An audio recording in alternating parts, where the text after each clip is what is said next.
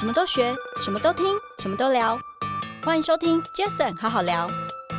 我常常讲，设计跟算命不一样，你不能找一个设计公司，然后就觉得他有答案。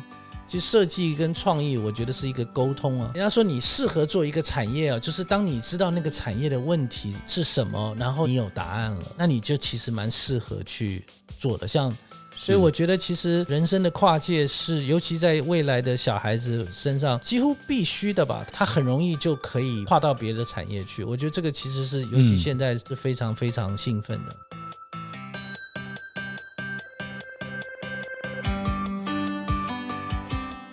嗨，大家好，我是 Jason。这个 Podcast 成立的目的呢，主要是希望透过每一次邀请我在不同产业领域的来宾朋友们，借由对谈的方式。轻松分享每个人在不同专业领域上的观点与经验。那今天这一集啊，很开心，也很荣幸哦，因为我前阵子认识了我们呃有华人创意教父之称的 Pepper 的创办人包奕明包老师。包老师你好，你好，大家好。OK，非常欢迎包老师今天来到 Jason 好好聊。因为前阵子因为好朋友的关系，然后跟包老师认识。那包老师最近刚好也在推动一个很有趣的一个案子。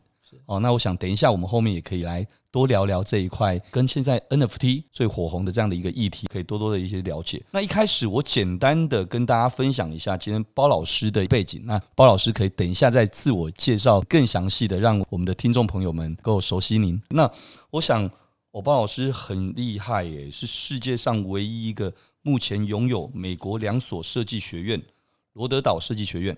以及加州设计艺术中心学院，也是刚提到了非常知名的创意设计师。我曾经协助品牌、建商、企业跟知名的设计师，像艺术家如哇老佛爷、川久保玲这些人合作，然后也在美国多家的这些知名的广告公司有一些任职。那后来知道您就决心要回到台湾嘛，然后就回到台湾。然后也担任了很多广告公司的创意的总监的一些高位。那后来二零零四年的时候，您自己就创业，是对包氏国际，是我印象很深刻嘛。我刚刚跟包老师说，我二零零五年创业哦，那时候我知道 Paper 这本杂志，其实在那个当时算是完全没有这样子的一个风格的媒体，对吧？那你在二零零七年还评选为三十三位世界创意杰出的人士之一，我真的觉得包括了。二零零九年首位获邀担任坎城广告设计展的评审华人，我觉得真的很厉害哦。因为我还记得最近 FB 才在发起一个那种接龙的活动，就是你所不知道的某某某啊，然后就开始每个人就会有一二三四。我觉得包老师这个你要写的东西应该可以写很多。没有没有没有，我因为很多人都以为我跑去大陆了，或住在大陆，应该是你跟大陆有很多的一些合作的专案吧？对，我后来其实我百分之九十的案子都在大陆，但我其实。不用去，OK，我，我都是透过 email 啊、电脑啊，或者是电话。我其实去就去一天就回来，所以、哦、所以你标准是那种 COVID-19 疫情完全对你没有影响的对的方式的工作。我以前还是会长跑，但是我其实是一直住在台北。那包老师是不是我刚刚简单的这个可能是大家众所皆知的？但是有没有什么样是包老师可以再跟我们多补充一点，就是让大家更认识你？没有，你讲的也差不多是这样。但 Paper 我要补充一下，因为 Paper 不是我一个人的成就啊，这个是一个团队。那当然很重要，也就是我的那个共同的创办人。胡志怡他嗯还是在经营啊 Paper 整个相关企业的东西，所以其实我觉得是很重要，不能漏掉肖姐的很大的贡献在这个。所以虽然很多人讲 Paper 都会聊到我，但大家也都知道胡志怡了，所以我觉得这个是其实是需要被认可，要不然很多人都讲好像 Paper 是我一个人做，那其实是非常不对的了。嗯，我身边接触很多的这些创意人啊，这些创意的伙伴，那包括我们自己杰斯艾德威，我们在过去两年来，我们也并购了一家麦圈广告，所以我。开始也对一些创意这一块，我也觉得我真的很敬佩。因为怎么说？因为其实，在广告的这个整个整体环境里面，我觉得创意。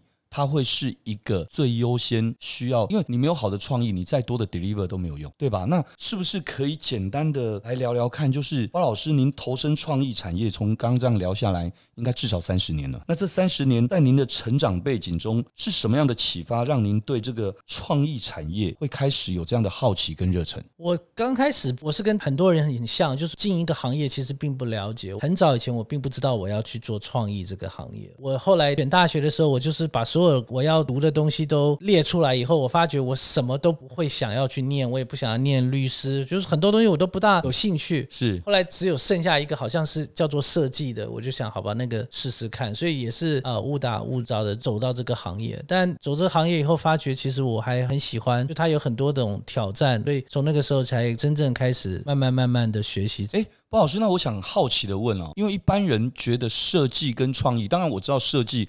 跟创意从字面上就大概知道在做些什么，但是懂设计的人一定会有办法在创意上面有所发挥吗？应该说设计就是创意的一部分，但创意我觉得这个字比较大一点。OK，懂了。因为很多金融界也很有创意，很多科学产业也需要创意，非常多的产业都需要创意来突破啊，你来做研发啊，是你来真的都是需要创意的，所以设计也是一个行业需要创意，只是它需要的频率很高，因为行销是。每一天都要换的，都要挑战的，所以变成你如果投入设计或是。宣传你的那个创意，因为市场的需求，你必须要天天做出来。我刚刚包老师在讲的时候，我就在想一件事：如果从一个大架构来看的话，假如创了一家公司叫行销公司，或者说有一个产业叫做行销产业，那创意之于设计，或设计之于创意，感觉就好像是我的本业就是业务之于企划，企划之于业务，好像它也是有一个很环环相扣的嘛。是是是，对不对？就是企划的本质里面，它如果你不懂业务，你怎么去企划出一个好专案出来？那一样的，你一个业务，如果你只会销售，却不懂得做一个 plan，好像也不可以。所以可能有一个好的企划跟业务，要有好的创意跟设计，所以可能就一个行销产业或行销公司的模型，似乎就比较容易被整个包含吧。这样说可以吗？可以啊，但它也有共同点，就你刚才讲的行销跟呃企划跟设计，它都需要其他更多的武器，所以你不能只说我只会设计是不够的。尤其现在你要的东西要非常多，所以每一个产业你要必备的东西几乎都可以说是一样的。没错，只是你就是说你有十个东西搬在身上，你可能最后选择了其中一个行业，可是不代表你另外九件事情你可以不知道。嗯，尤其现在整个资讯这么的流通，完全早就已经。不是过去的所谓资讯不对称的那个时代了嘛？那包老师，那另外啊，我想也请教你，过去你操刀这么多的这些跨界的合作哦，因为其实跨界在这些年来大家都在讲 crossover 嘛，就跨界的这些合作，你从媒合不管企业与艺术家合作的这个经纪人哦，到可能是活动的一个策展者，那请跟我们分享一下，就是您认为个人的这样的一个多角化的经营，对您的生活以及你个人的生涯带来了些什么样的影响？我其实蛮有好奇心，我也喜欢新的东西。所以我自己的生活的跨界，就是我一一直也是会欣赏和观察其他的产业。虽然我自己投入在设计产业，或是有做杂志啊什么，但是我一直对商业啊、企业啊、金融啊、科学啊、啊哲学啊、电影啊这些东西，其实都非常好奇。嗯，所以我觉得这些东西都会有帮助。那有的时候有机会，我也很想尝试去跨到别的产业去试试看。嗯，人家说你适合做一个产业啊，就是当你知道那个产业的问题是什么，然后你有答案了，嗯，那你就其实蛮适合去做的。像 Elon Musk 就是一个例子啊，对对，他觉得这个火箭应该要回收，不能每次烧掉就整个都丢掉，那太贵了，是太浪费，所以他觉得他有一个方法，他想要解决电动车。所以我觉得其实人生的跨界是，尤其在未来的小孩子身上几乎必须的吧，他很容易就可以跨到别的产业去。我觉得这个其实是，尤其现在是非常非常兴奋的。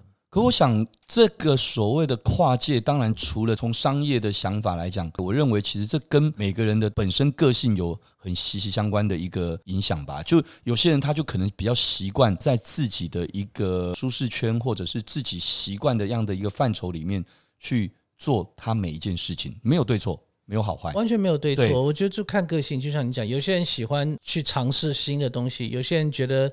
安稳其实就很舒服，这完全是个人选择，这完全没有对错。对，但是我自己个人坦白说，我自己事务上我也是这样在做哦，就是我总会觉得，我常常就像之前好好聊，很多人都会分享说，诶，你做这个节目最主要的目的，我说如果硬要讲一个目的的话，我就常说就是三个字嘛，打群架。我就是想要分享这件事，就是说各位，如果我今天身为一个主持人，每一集邀请了很多不同产业的来宾朋友们，那我在聊的过程当中。可能我自己就像吸星大法一样，我吸收最多，我吸收的每一个朋友，在每一个可能职涯生活里面，或者是可能自己个人的一些观点里面的很多的一些想法。那相对的，我们在这里大家去了解这些，听了这些许许多多的，也可能可以有机会的在自己的专业领域上面做结合。那所以像包老师，你当然在不管从设计的角度，从创意的角度，从顾问咨询的角度，其实。您跟不管刚刚说台湾也好，国外啊，包括当然中国大陆过去几年来这么多的这些合作等等，因为它本身就已经囊括了各行各业。就像我们做广告、做行销，本来就是各行各业都是我们的品牌主。对，那 client 本来就没有分哪一个产业，那也因为这样子，对每个产业就会有很多的这些了解或认识嘛。那这会不会应该也是刚刚说的，在跨界这件上面？其实有更好的可以去尝试的，因为你你理解到更多各行各业。是啊，我你讲的一点都没错，就是像广告啊、宣传啊，或者设计有一个好处，就是客户来自于各方面嘛。那就设计并不是算命，我常常讲啊，设计跟算命不一样。你不能找一个设计公司，然后就觉得他有答案。其实设计跟创意，我觉得是一个沟通啊，就是你跟客户是要双方。你看，你如果去看心理医生，他不可能给你答案。他是要一起跟你找出原因。嗯、那其实我觉得产创意产业很多时候也是这样，就是要跟客户一起去了解。你不可能有答案，但是你要有能力去协助客户去找到答案，这是专业的角色。那因为这样子，其实像我们以前有一个客户是日月光，我对这个半导体封装是一点都不懂的。对，但是我们做了他的年报，做了他的 CI，然后还去高雄去参观他的工厂去了解，或者是揉成。纸业，我们以前也不了解卫生纸或是纸的制造，然后为什么纸的这个剩下的这些料是非常适合做面筋的？这个我都完全不知道。对，我们他们用的稀饭的那个面筋吗？是的，做纸的呃产业的，你看他们旁边就在做面筋，因为它有共同的呃的原料需要用，大量的需要用啊、呃、面粉来洗纸。那就说这些东西，我觉得好处就是呃有创意，尤其在设计啊，或者我们有不同的客户，我觉得就是可以学习到非常多。就像你刚才讲，所以也很容易有机会可以跨界。我就总觉得这个年代已经没有区分这么明白的所谓的甲方乙方这种角色，因为太多是互相彼此需要跟依赖。就像您刚刚说的，其实已经是一种一起来探讨这件事。那有些人可能他就是想要。你直接帮他算命，那怎么办？他就是想要说，没关系，你就是大师，你说了算，这样子你会觉得比较好吗？我这辈子只碰过两个客户是这样的，那当然他们都非常聪明，然后。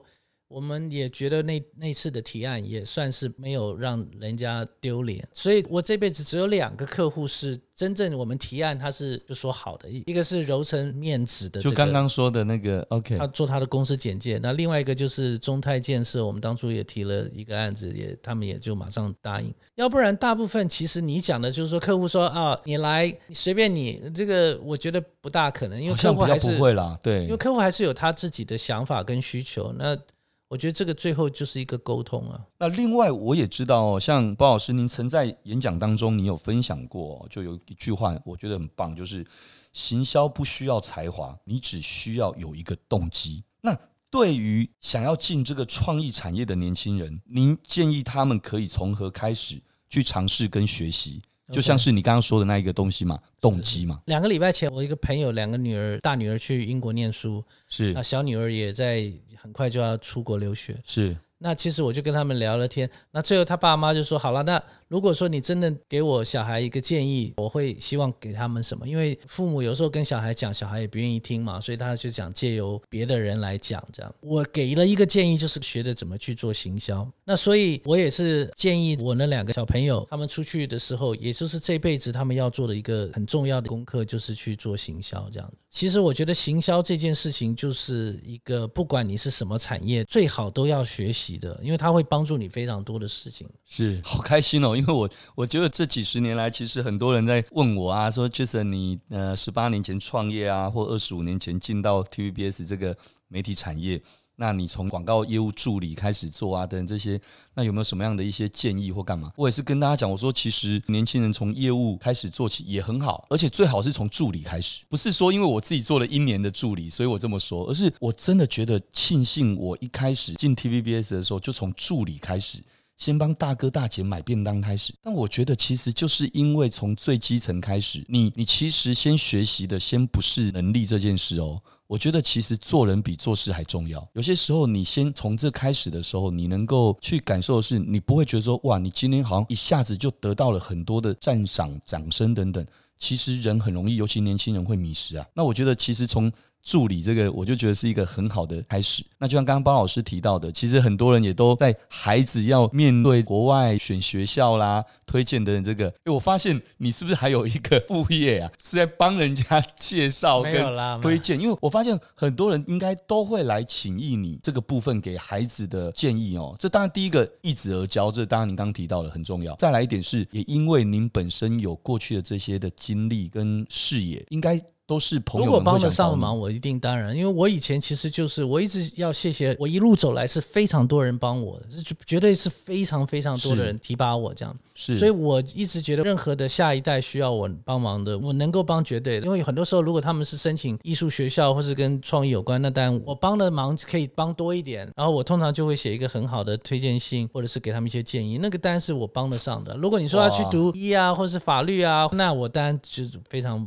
不行了哇！所以对，因为我在还没认识包老师前几年，我们一个共同朋友哇，一直一个跟我提到你，然后说很谢谢你，因为你给了他女儿很多的一些到国外念书的一些建议，包括帮他写的推荐信。那时候我就觉得哇，好有趣哦，然后我就想说，诶，有机会如果认识这个包老师的时候。要跟好好聊聊，哎，感受一下为什么是这样感觉。那我现在完全知道了，因为我今天做了功课，跟包老师聊天的过程当中，其实包括上次我们见面，其实已经聊了一下，我就可以理解哦。其实，在年轻学子哦，天下父母心嘛，在对年轻学子的这个规划上面，其实有些时候不是说自己使不使得上力的原因，而是如果能够透过一个哇，你看刚刚我们开头就讲到了这个应该。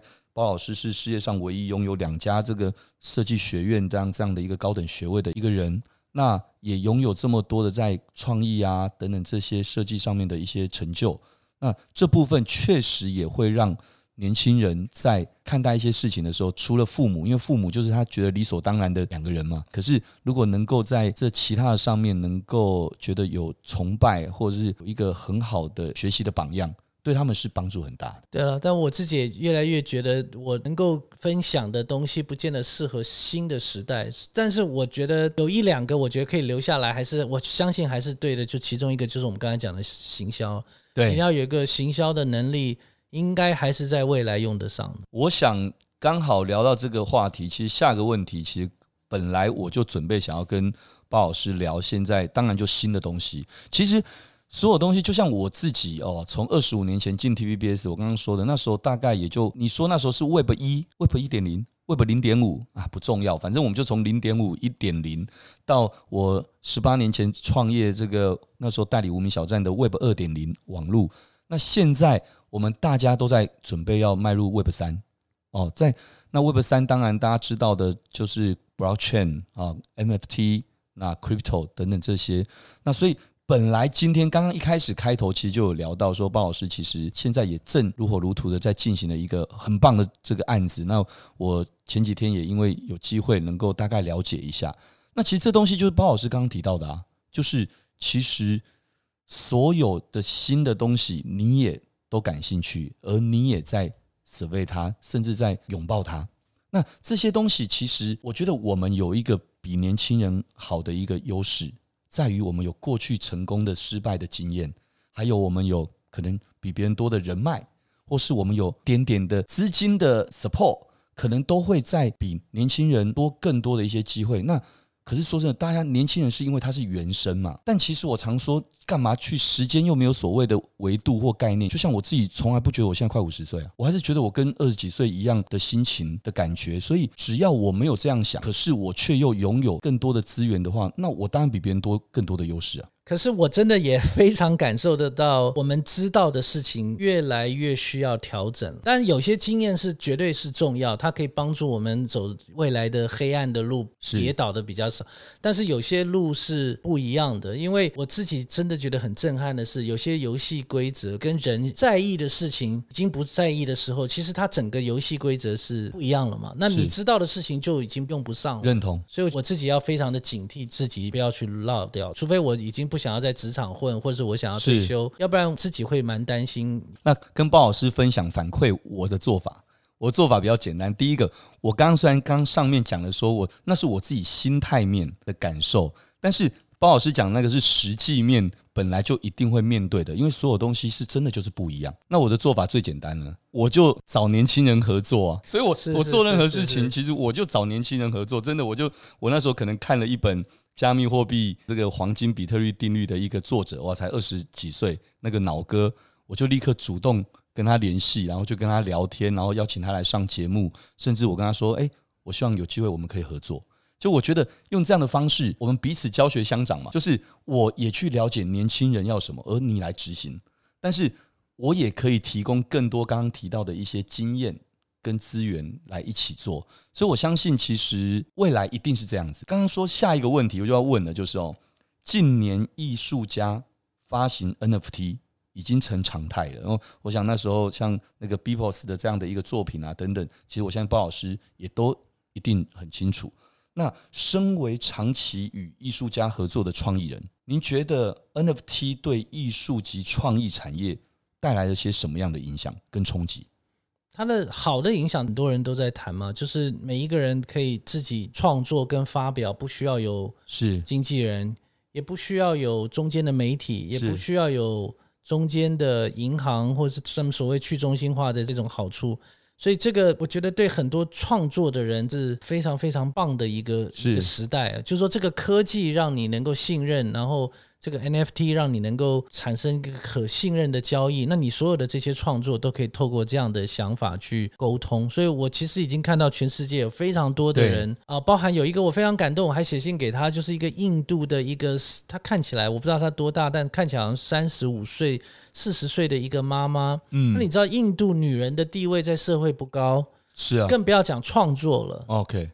因为创作也是一个有一些性别歧视的，那她是一个女性，她就做了一个 NFT，就是一个罐子里面是一个小女生在里面有一个天堂这样，那每一个罐子都卖得很好，所以我就觉得这个啊 NFT 其实会让非常多的创作家其实是有非常多的机会去去尝试，是非常好的了。我看到他好的那一面，我是非常高兴有有这样的一个机会的。所以也应该说，也因为这样，当然我们也是因为这个。机会结缘的嘛，认识包老师正在准备推出一个很重要哦，以孩童艺术家为主题的 NFT 哦，叫做圆梦家哦，圆梦家的这个计划，我觉得这件事情其实我那一天听包老师说了一些您的想法的时候，我觉得真的很有趣，也很有意义。那你又结合了现在最新的 Blockchain 的技术，然后又可以将行销。将所谓的从设计到创意的这些元素都能够放进去，其实现在科技就带来这些让人家觉得很 exciting 的的部分嘛。哦，那可不可以跟我们分享一下？我觉得这太重要了哦，就是你发行这件事情的一个契机。以及未来对于 Web 三的创意运用，你有些什么样的看法？我觉得在这一块，我觉得我们可以多花一点篇幅来聊聊看，也听包老师分享一下。那我就很简短讲一下这案例。但这个本来它不叫圆梦家，其实这是 Jocelyn 想出来的。哦，是 Jocelyn 想出来的吗？OK，我们他想出来了，然后我就赶快去问问看可不可以注册。后来我们就改了这个名字，也非常好，所以也要谢谢他。那圆梦家其实是来自于我有一天我小孩子就寄了一幅他的画给我看。是。那我就看了以后，我就觉得说，哎，这个画真的不错，为什么不能够有一个 NFT 的平台，让它能够上传上去？因为我后来又发觉，国外有非常不是很多，但是国外有不少的例子啊，十几岁的小孩子都可以把他们的作品变成 NFT 来上平台来卖，所以我就想说，那我们为什么不能够给台湾或是亚洲？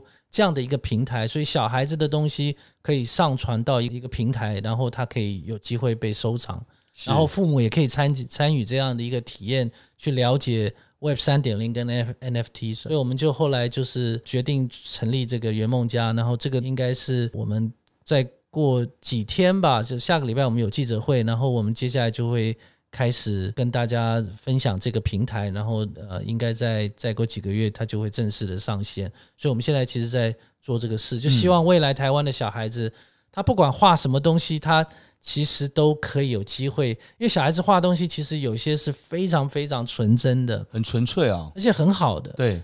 那它值多少钱不重要，问题是我觉得第一他的话被珍惜，第二他被鼓励，然后第三件事情就是会有人去鼓励他们去收藏的时候，是以前是不可能有这个机会收藏小孩子的作品是不容易的，所以圆梦家主要就是针对零到十六岁的小孩来做这个事，这是提供一个平台对吧？而不是一个 project，这个平台能够让未来呃，哎，而且也不仅有仅限于没有仅限于台湾嘛，对不对？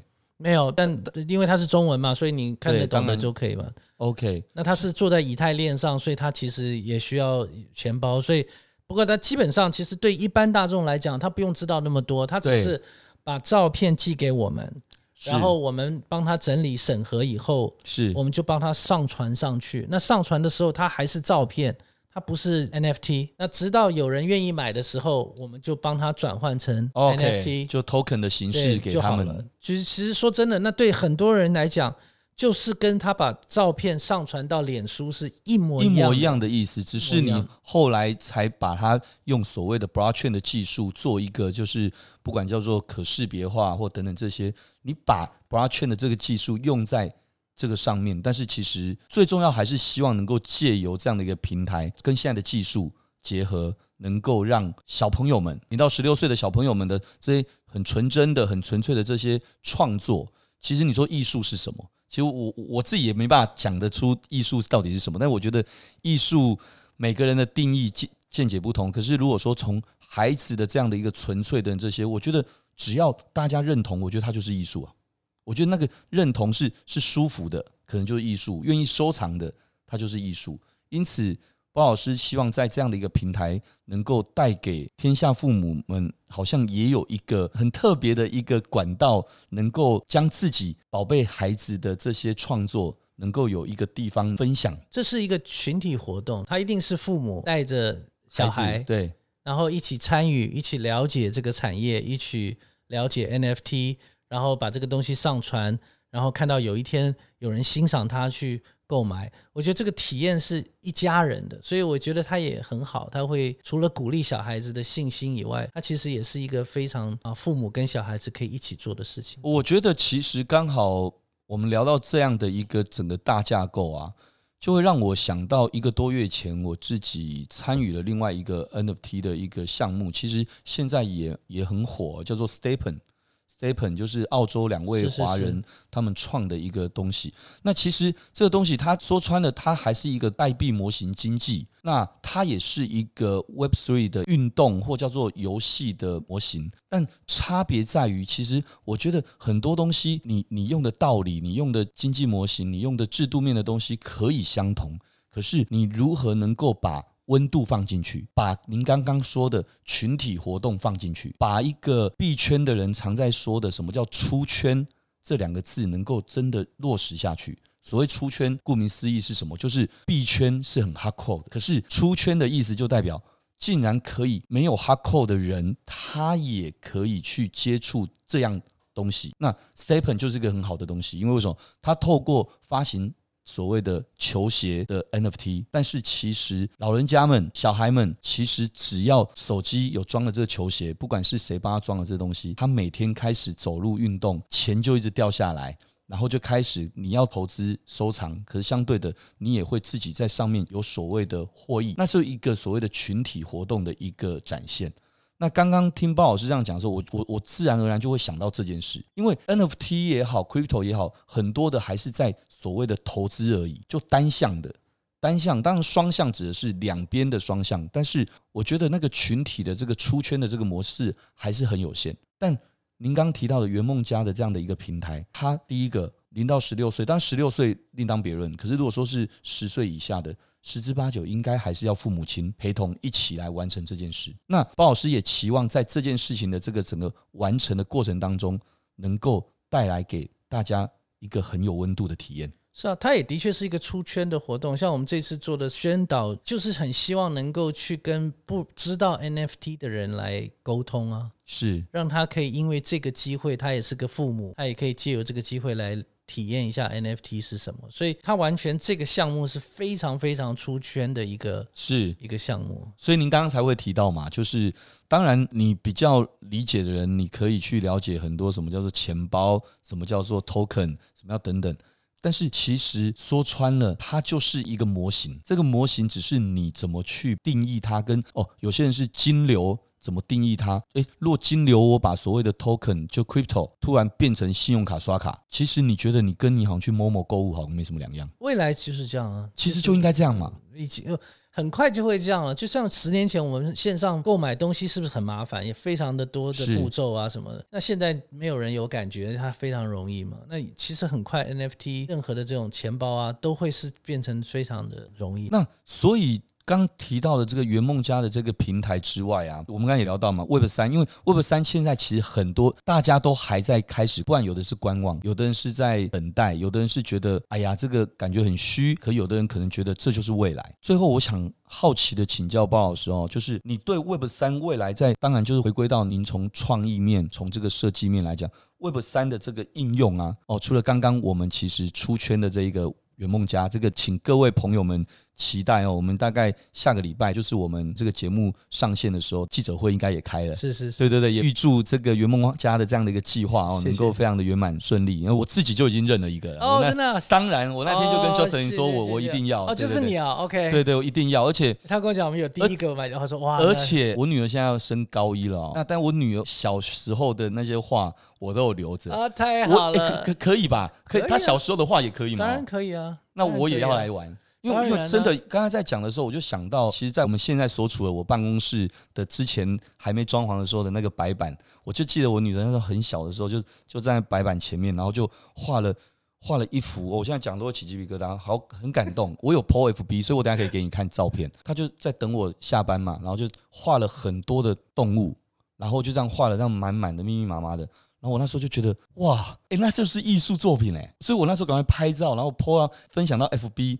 那好几百个赞，那好多的朋友就分享说：“哇靠，你女儿好有才华！”我干嘛？其实我很开心，那我也就给她鼓励跟肯定。我觉得其实从孩童时代开始，每个人其实就想要的是这样的一个自信心的一个建立。那所以我觉得你要说它是艺术也好，什么其实不重要，重要的是其实。有一个出口，好像这对孩子来讲，对父母来讲，其实都是一个很，是啊是啊，其实它是一个很疗愈的过程呢。是啊是啊，哇，太太好了太好了，那你完全是呃圆梦家的 target，perfect target。小孩子又喜欢做创作，然后你本身又对科技了解，或是你只愿意尝试新的东西，而且我也想收藏。其实我们从刚刚说的那个“纯粹”这两个字，我最近超喜欢“纯粹”这两个字。我觉得很多东西现在太多太多资讯的爆炸了，但其实有些时候人要回到自己内心的那个最纯粹。因为大部分的人一开始其实绝对不是现在这样。那我自己很感动啊，因为前阵子我认识一个朋友，跟我聊天之后，他跟我说了一句话。我自己很感动，他跟我说杰森我觉得你知道老天爷给了你很大的一个 gift。”我说什么？然后纯粹。诶，我听完之后我说：“为什么呢？”他说：“其实你知道吗？其实世上有很多大部分即使很优秀的人，他事实上内心里常常还会有自己在批判自己的一些观念，甚至于会有一些所谓的不值得感，觉得自己好像明明拥有了，但是好像又觉得自己好像不值得。”我说：“真的假的？我从来没有这种想法。”诶。就像是我动不动人家在聊天，我就说：“诶，不好意思，你可不可以这个英文什么意思？说我英文不是很好。”他说：“一般人其实可能到了这个位置或干嘛，他不会想让人家知道他哪个地方弱。可是他说，你怎么可以这么的自然的？就例如说，我在台大 EMBA 正大其他班入学的时候，大家轮流在自我介绍，到我的时候，我就说：呃，老师、同学、各位，不好意思，这样大家都好优秀，可是听起来我应该是现在全班里面大概可能只有唯一有五专毕业学历的人，而且是北五专倒数第二名的这个五专。”那对我来讲没什么，因为我觉得很自然，我我也不觉得妄自菲薄。可是很多人会觉得说，诶，你怎么可以这么自然？要是我们的话，最好就不要让人家知道我我哪一科被当掉，我哪一科只有八十分，没有九十五分。那我后来才知道，原来这是我的 gift。那这可能就是一种纯粹。那刚包老师聊到了这圆梦家这，我就会觉得说。哇！如果能够帮助孩童，而进而帮助可能是父母，进而帮助这些藏家们，大家都在这样的平台上面能够感受到那份纯粹跟温度，哎，很幸福哎、啊，是啊，是啊，是啊。包老师，所以你心里面其实你是很有同理心跟同心的人，对不对？我又生了一个女儿，我有第二个女儿，大女儿十八，然后二女儿差那么，差很多，这么多岁啊！是是是。那所以其实。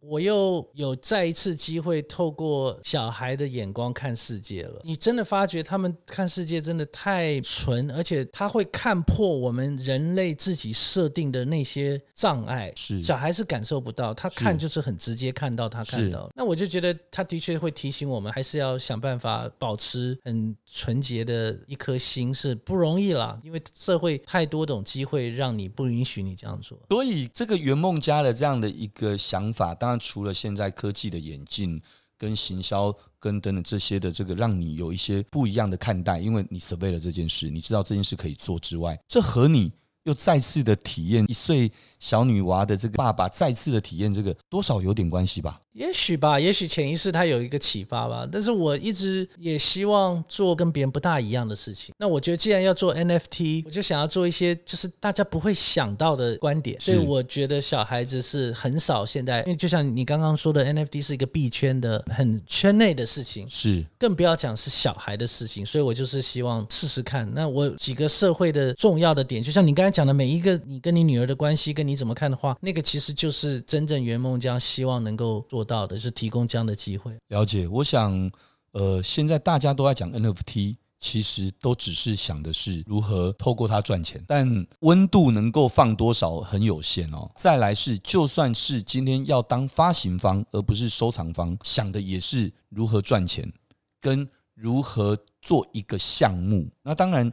没有错，因为就像你今天要做一个东西，你不会去想说哦，我今天要做一个 Open Sea。但其实事实上，圆梦家它如果呈现出来，它其实就是一个 Open Sea。只是 Open Sea 它就像是 Momo 好了，就什么都卖，PC Home 什么都卖。可其实现在有很多选物的哦，母婴的，或者是女性的或男性的一些 Vertical 的电商平台等等，你就把它想象成是一个 Vertical 的 Open Sea，想成是一个从艺术或是孩童艺术等等这样的一个 Vertical 的平台来看，我觉得就跟我当年。十八年前创业的时候，代理无名小站之后，大家雨后春笋的开始有 Baby Home、手机王，或者是很多什么八五九一游戏，就是 Vertical 的这些网站，纷纷的都被大家所接受。这就像是以前艺人是是艺人，但是其实达人也开始出来了，因为现在的资讯太多了，所以很多东西其实越来越垂直。那艺术这件事情，孩童这件事情，温度这件事情。透过现在的这个整个技术等这些，也就是包老师下个礼拜就开始要跟大家问世的。是是，而且我那天突然想到，有一个东西是我以前没有想到可以变成小孩子的 NFT 的。我们以前只想到就是画画，对不对？对啊。那很多人说为什么不是雕塑？那因为其实小孩子的手直接拿画笔是比较方便嘛。是。他比较不能做粘土啊或者什么，但雕塑品当然是一种。另外就是拍照啊，因为现在都有手机嘛，拍照。但还有一个什么小孩子讲的话，哎，中了，对不对？中了，我也可以，因为我都有留。真的，我有时候去看之前那个录音档，因为我们 iPhone 录音，对啊，小孩子有些话是真的很聪明的，是非常有智慧的。那我觉得那个话都是可以当名言来做成一个艺术品。我那天想说，哎，还有一个这个项目，哎，所以其实大家不就用觉得说我小孩不会画画没有关系。包老师，我觉得这个我百分之一万支持，而且这会中。这真的会中，因为第一个对父母亲来讲，其实比较不会说，哎，我孩子不会画，那就好像没有这样的一个参与机会。孩子有创意是各种方面的，不是只是透过笔而已啊。对，孩子会唱歌啊，孩子会自己编东西啊，这些东西以前都当成自己的家庭相簿了嘛。没错。现在任何人选择如果要来分享，他有个平台可以跟大家分享。哇，那这样下礼拜记者会开完之后，我应该就要你只要准备好你那些档案，赶快准备好。对，然后我的反正什么小狐狸钱包什么我都有。有啊，以太币我也有，啊、那那，那个我是那没有问题。我跟你讲，我就把我女儿小时候的音档、图档哦都拿过来，甚至影像，其实是的，对，其实也都可以啊。是啊，是啊，哇，太期待了！我觉得包老师真的，觉得是一个不做就算了，一做就标准的这个藏家，所以我们到时候圆梦家 TA，对对对，要把所有你的东西拿来跟大家分享。没问题，没问题。然后再包括又我们那个好朋友哦，那我的那个。好大姐，那个 Jocelyn 也在参与了这一个计划，我觉得应该会是一个。他也是一个很有童心的人啊，所以哦，对对对，没错。所以我相信有这么多各行各业大家都很优秀，而且有很多好的经验跟资源的人一起参与这件事情啊！我也希望我们到时候也有一些参与，能够让我们有一点那种觉得有一些回馈跟贡献。没有，不不过我很高兴你是第一个买我们 NFT 的人，这是非常有意义。谢谢，一定要一定要。OK，好，那因为今天时间的关系是哦，那就感谢大家的收听。也谢谢今天的来宾，呃，Paper 杂志的创办人，也是华人创意教父包奕明包老师。包老师，谢谢你，谢谢大家，谢谢。OK，各位如果喜欢这一集的节目，也欢迎大家能够到 Apple Podcast 留下你的五星评论。那切成好好聊，我们下次再见喽，谢谢，拜拜。